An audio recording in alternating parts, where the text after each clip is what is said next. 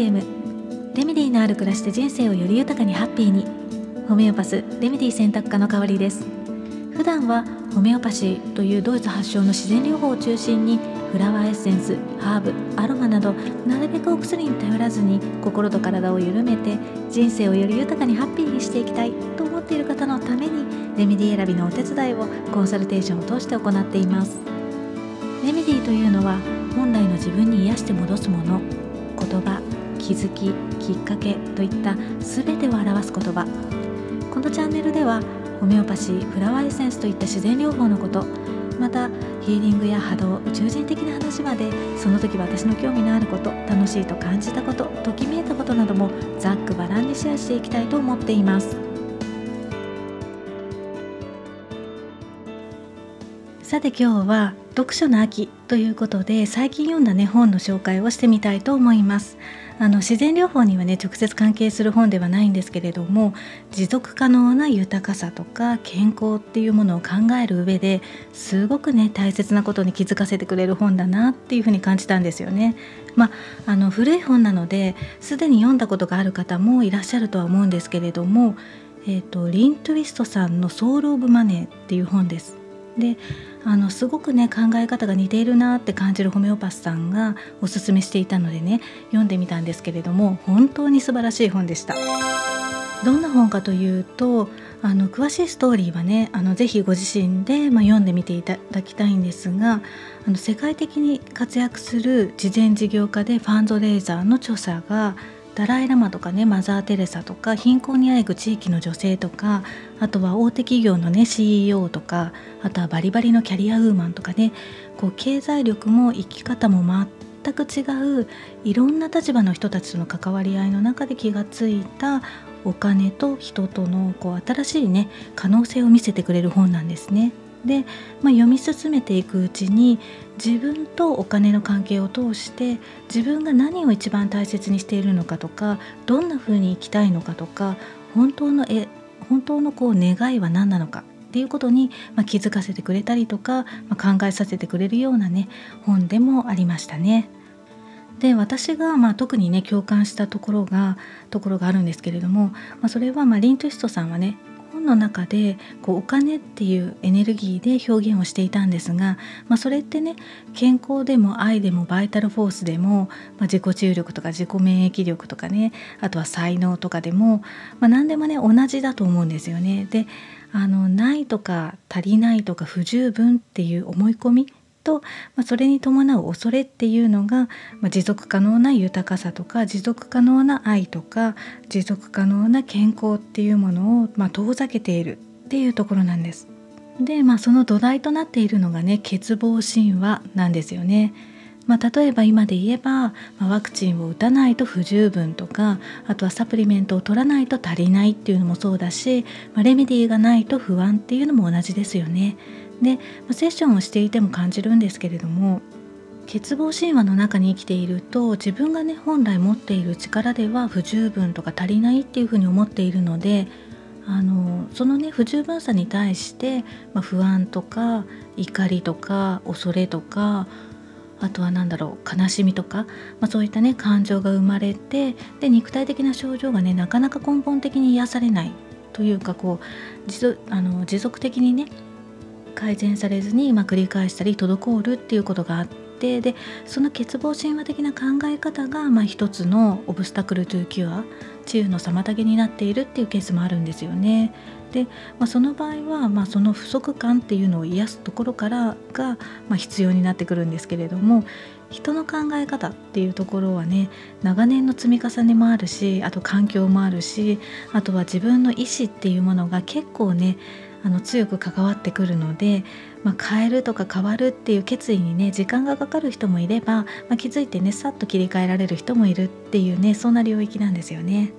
あと、まあ、コロナ禍でねちょっと多いなって感じるのは欠乏神話の中にいてレメディーで補いたいって思っている方ですねあの例えばコロナ対策のレメディーだったりスパイクタンパク対策のレメディーだったりそういったものをねホメオパスに相談しないで自己流で選んで使っている方の場合ね、対策が足りないからとか十分じゃないからとか不安だからっていう理由でねレメディーを選んであの購入している方が、まあ、市販のものをねあのほとんどだと思うんですけれどもあのすごくね気持ちはわかるんですが、まあ、それを使ってね好転反応が出たりとか不安が拭えなかったりして、まあ、相談されることがあってでそういう方のねお話を聞いているとあのそもそもねレメディの位置づけがホメオパシーの考えとかあのレメディの選び方だったり使い方とはねちょっとずれてしまっていてどちらかというとサプリメントとかお薬の感覚でね選んで使っているんですよね。でホメオパシーのレメディっていうのは不足とか不安感を直接的にねこう補うものではなくってあの自己免疫力とか自己治癒力を刺激して引き出すものなのでまずね不足感だったり不安感がどこから来ているのかっていうことに気づいたりとかあとは自分の持つ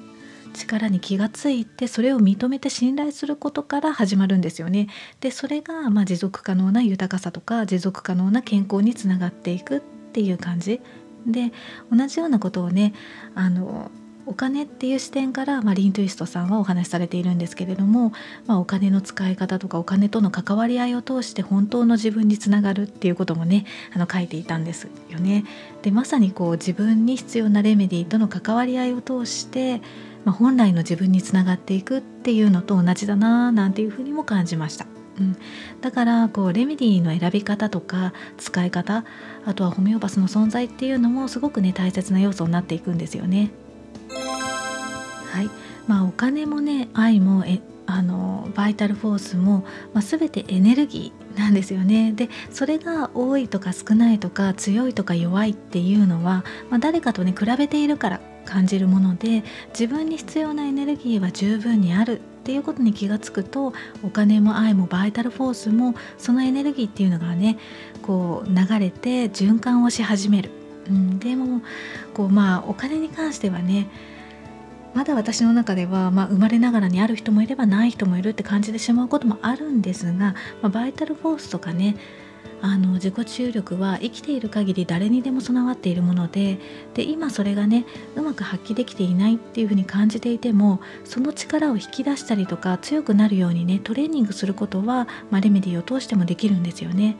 まあ、そんな感じで、まあ、私はねあのバイタルフォースとか自己注力に対しては十分にあるっていう信頼とかあとは確信をね今は持っているんですけれども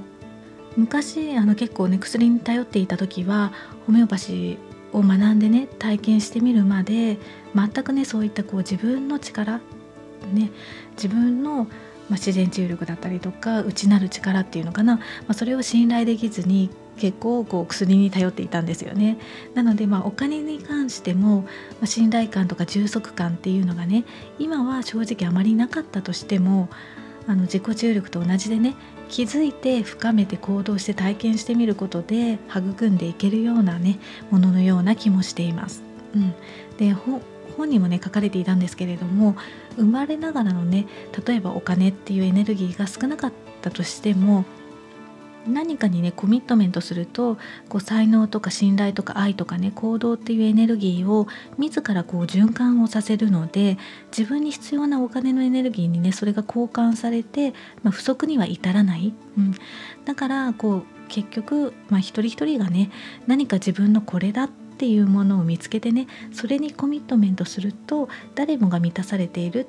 って感じられる平和なね世の中になっていきそうだななんていうふうにも感じました。うん、まあね、まあ、いろいろそうやってね考えてみると私自身もね強い思い込みとかあとは欠乏神話がねあることに、まあ、改めて気がついたので、まあ、少しずつね行動に移して手放していこうかななんていうふうにも思っています。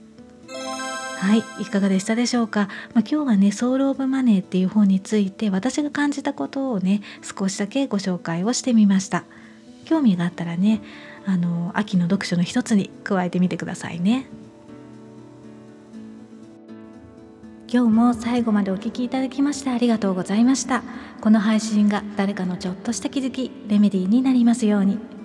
メルマガやブログではレメディーのある暮らしのヒントをお届けしています。より具体的なレメディーの紹介もしていますのでご興味のある方は覗いてみてくださいね。また皆様からのレターも受け付けています。この番組に関するご感想はもちろんホメオパシーやフラワーエッセンスのレメディーを使ってみた体験談やこんなことにもレメディーは使えるの？とかねそういったご質問など、まあ、こんな話をしてほしいなということでも構いませんのでお声を聞かせていただけたらとっても嬉しいです。それではまた。